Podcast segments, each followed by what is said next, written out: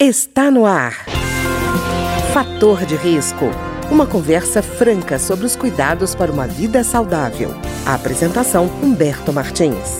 Olá, no programa de hoje nós vamos conversar sobre a importância da primeira infância no desenvolvimento humano. E para conversar conosco sobre esse tema está aqui o psiquiatra André de Matos Sales, médico do Hospital Universitário de Brasília. É, doutor André, quando a gente fala primeira infância, a gente está falando de que faixa de idade? A gente está falando das crianças de zero até os três anos. Né? A gente considera essa faixa etária dos três primeiros anos como a primeira infância. E, doutor André, a gente observa, por exemplo, que nessa fase a criança está muito querendo desenvolver a confiança no adulto, né? Ele quer saber se o adulto é confiável ou não. Quando essa confiança é rompida de alguma forma, que tipo de problemas pode trazer para a criança? É interessante até a gente falar essa, essa palavra confiança, porque um dos teóricos da infância e do desenvolvimento humano, o Eric Erickson, ele coloca justamente essa faixa etária, né, do iníciozinho aí do bebê, como a faixa etária da confiança e desconfiança.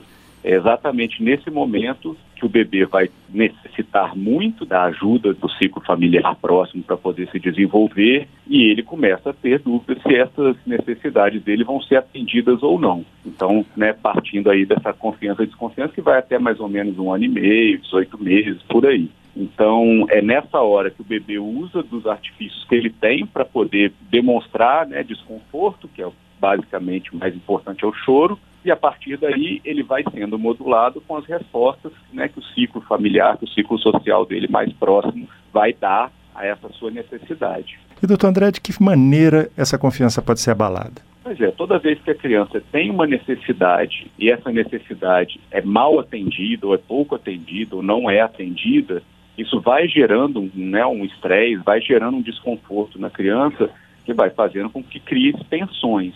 E essas tensões vão modulando a resposta da criança, vão modulando o temperamento da criança, vão fazendo com que ela fique mais reativa ao meio. Né? Então é fundamental nessa faixa etária que a criança tenha bom vínculo com seus cuidadores e que esses cuidadores consigam suprir as necessidades principais dessa criança. Doutor André, eu estava lembrando de uma, uma pesquisa inglesa que mostrava o seguinte: a ausência de pais, né, seja por morte ou separação do casal, eles apuraram nessa pesquisa que influenciaria muito no consumo posterior de fumo e bebida alcoólica. Tudo que a gente faz desde a vida intraútero até a adolescência, a vida adulta, né? lembrando que o desenvolvimento humano é algo vitalício, é algo que se dá ao longo da vida, a gente está criando alicerces para a construção mais sólida desse ser humano. Então, desde a vida intraútero, e principalmente na infância, e na primeira infância, no caso, que vão ser construídas, né, as modulações, as regulações dessa criança, né, aos estímulos do meio, aos estímulos sociais,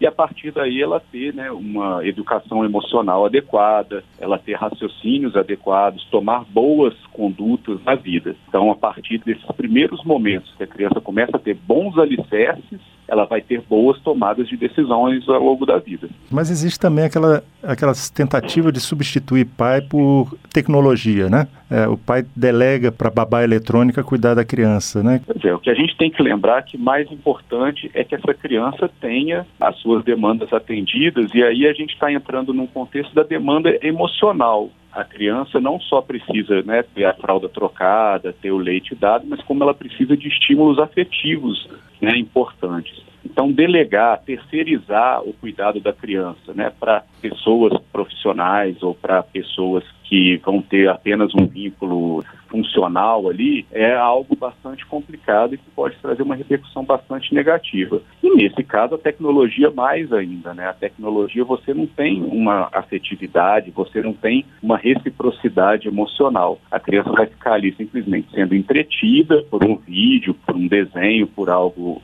que vai fazer com que ela tenha um entretenimento, mas ela não vai ter a troca que é tão fundamental para o desenvolvimento dela. E, doutor André, é, é, nessa idade também a criança acaba buscando autonomia, não só andar, mas também chega um momento em que vai tirar a fralda, não vai tirar a fralda. É, são momentos assim que a gente percebe que são de estresse na família, né? E precisam ser bem conduzidos, né? Quando ela não é bem conduzida nesse momento, o que, que pode acontecer? Pois é, são fases do desenvolvimento que a criança vai passar. É um momento de tensão grande para a criança, ela está adquirindo né, habilidades importantes para o longo da vida dela, aprendendo a caminhar sozinha, ela está né, tirando a fralda e a controlar os seus esfíncteres, que é um momento de modulação, né, de controle é, pessoal grande, e a família também acaba entrando um pouco nessa tensão. Quando a criança percebe nos adultos, nas pessoas mais próximas, tranquilidade, segurança para fazer isso, ela acaba fazendo de uma maneira mais tranquila. Quando ela faz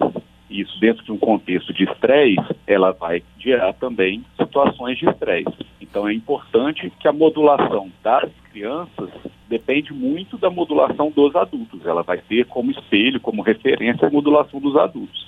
Uhum. Doutor André, imagino que, por exemplo, se a pessoa nessa idade quer testar autonomia e é negada a ela essa autonomia, imagino que isso atrase o próprio desenvolvimento motor, enfim, da criança, né?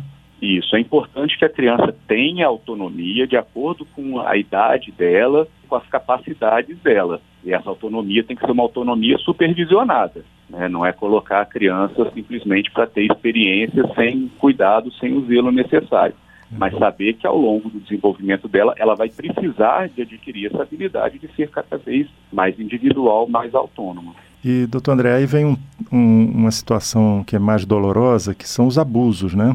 O abuso, seja físico, seja sexual, nessa idade. É possível avaliar a repercussão que isso vai ter na vida da pessoa? Porque é uma coisa que acontece assim de forma tão brutal, tão cedo, né? Sim, o que a gente pensa é que a, gente vai passar ao longo da vida por situações de estresse. Né? Existem estresses positivos, estresses que fazem com que a gente desenvolva habilidades. Esse estresse geralmente é um estresse de pequena intensidade, é um estresse que está sendo supervisionado por adultos, por pessoas próximas. Existem estresses um pouco mais intensos, que podem gerar algum tipo de problema, mas problemas temporários e problemas menos relevantes. E existem estresses que a gente pode classificar como estresse tóxico, que são estresses extremamente nocivos, extremamente com, é, comprometem muito a vida da criança e do adolescente. Toda vez que a criança estiver dentro de um estresse tóxico, ela vai ter prejuízos grandes dentro do desenvolvimento dela. Se a gente for pensar em negligência, abuso, violência, em qualquer tipo de esfera que seja, o estresse tóxico é avassalador. E isso vai repercutir claramente no desenvolvimento afetivo, psicológico, cognitivo dessa criança.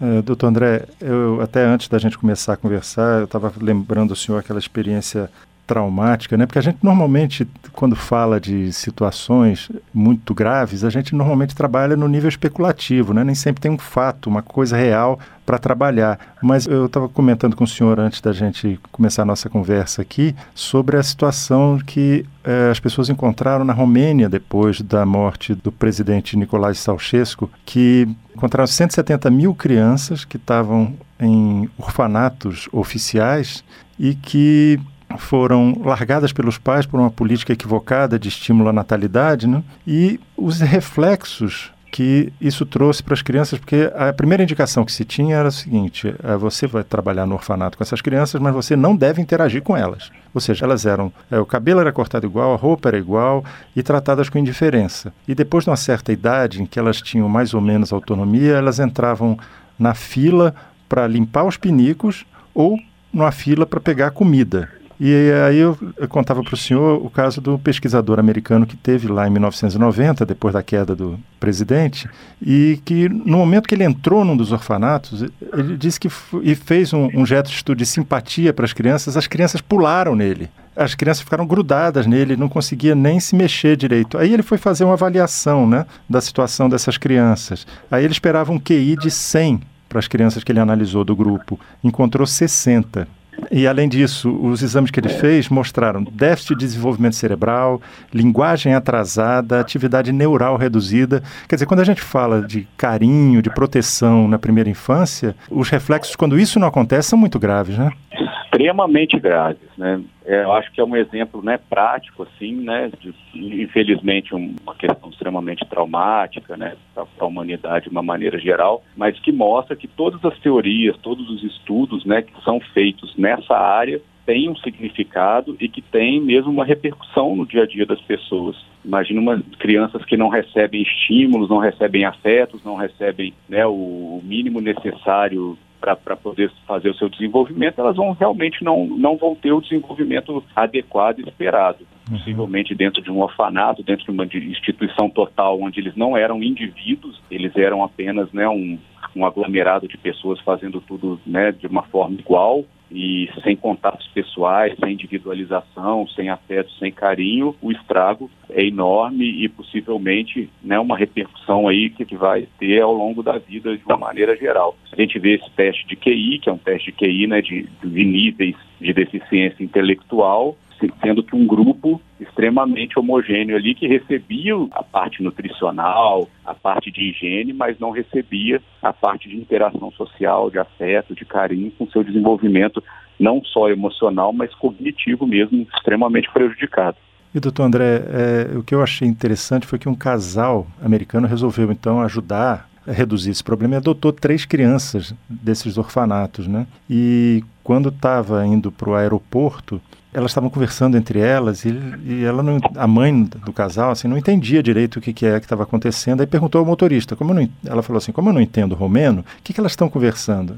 O motorista de táxi falou, não, elas não estão falando romeno, estão falando outra língua qualquer, mas não é romeno. Quer dizer, eles tinham desenvolvido entre eles, para interagir entre eles, uma língua diferente. Quer dizer, o senhor imagina o nível de abandono dessas crianças, né?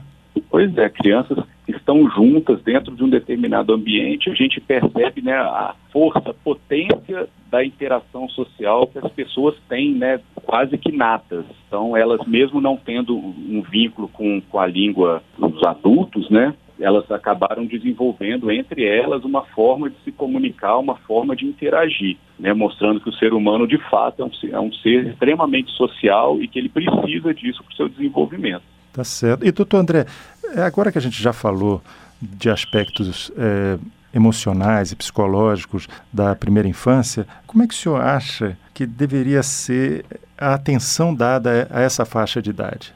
Pois é, quando a gente vê essas situações de extrema vulnerabilidade acontecendo na sociedade e a repercussão direta disso na primeira infância e nas gerações seguintes, né, a gente começa a refletir como o aporte, o suporte, né, não só financeiro, mas social e, e assistencial, precisa ser dado principalmente para essas gerações.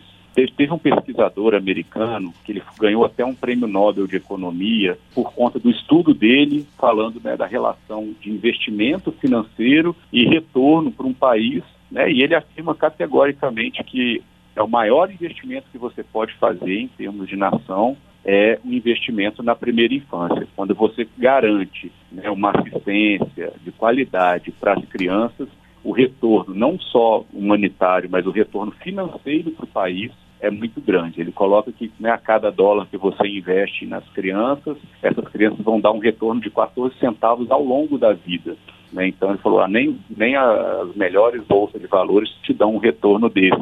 Né? Então uma pessoa que tem um, um, ponto de vista, né, uma ótica do lado financeiro, do lado econômico, mas também colocando né, de uma maneira bastante coincidente com todas essas pesquisas do lado psicológico, social, né, é, humano, filosófico, então, para você ver que né, mesmo pontos de vista de, né, de, de, áreas diferentes, elas, eles convergem sempre para o mesmo ponto. E, doutor André, não é só uma questão também só de educação, né? Para investir na primeira infância, a gente tem que investir na família, no pré-natal, ter o aporte nutricional necessário, evitar doenças contagiosas, doenças infecciosas. Tudo isso vai proporcionar uma melhor saúde física, biológica, mas também psicológica nessa criança. As condições básicas de moradia, de saneamento. Então a gente tem que pensar num contexto social mais amplo se a gente quer garantir que a primeira infância tenha né, o máximo de possibilidades aí de desenvolvimento. Eu queria agradecer então ao psiquiatra André de Matos Salles, médico do Hospital Universitário de Brasília, e que conversou conosco hoje sobre a importância eh, de se ter uma política pública e de defender a primeira infância. Muito obrigado, doutor André. Eu que agradeço o convite e fico à disposição para qualquer aí tipo de assunto. O programa de hoje teve trabalhos técnicos de Ricardo Coelho. Se você tem alguma sugestão de tema ou comentário sobre o programa de hoje, basta enviar uma mensagem para o endereço eletrônico programa fator de risco, tudo junto, gmail.com. Até o nosso próximo encontro. Fator de Risco.